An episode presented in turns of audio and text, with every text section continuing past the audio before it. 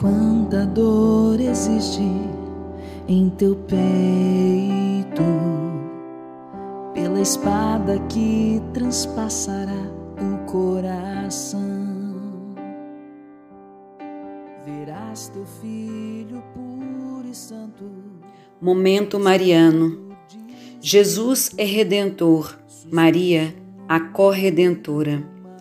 Jesus redimiu o mundo com a dor com a dor devia colaborar sua mãe para a redenção e para isso devia ter um corpo capaz de padecer e sofrer.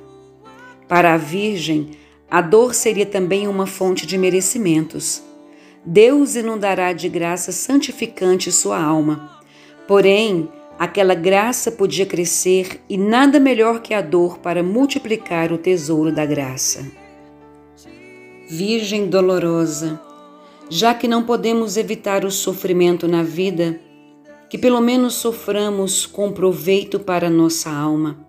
E te clamamos, Maria das Dores, que a Senhora possa interceder por nós, levando até Jesus todas as nossas dores, todas as nossas dificuldades, todos os nossos sofrimentos, e que o teu filho Jesus possa acolher o teu pedido, a tua intercessão e transformar a nossa dor em graça.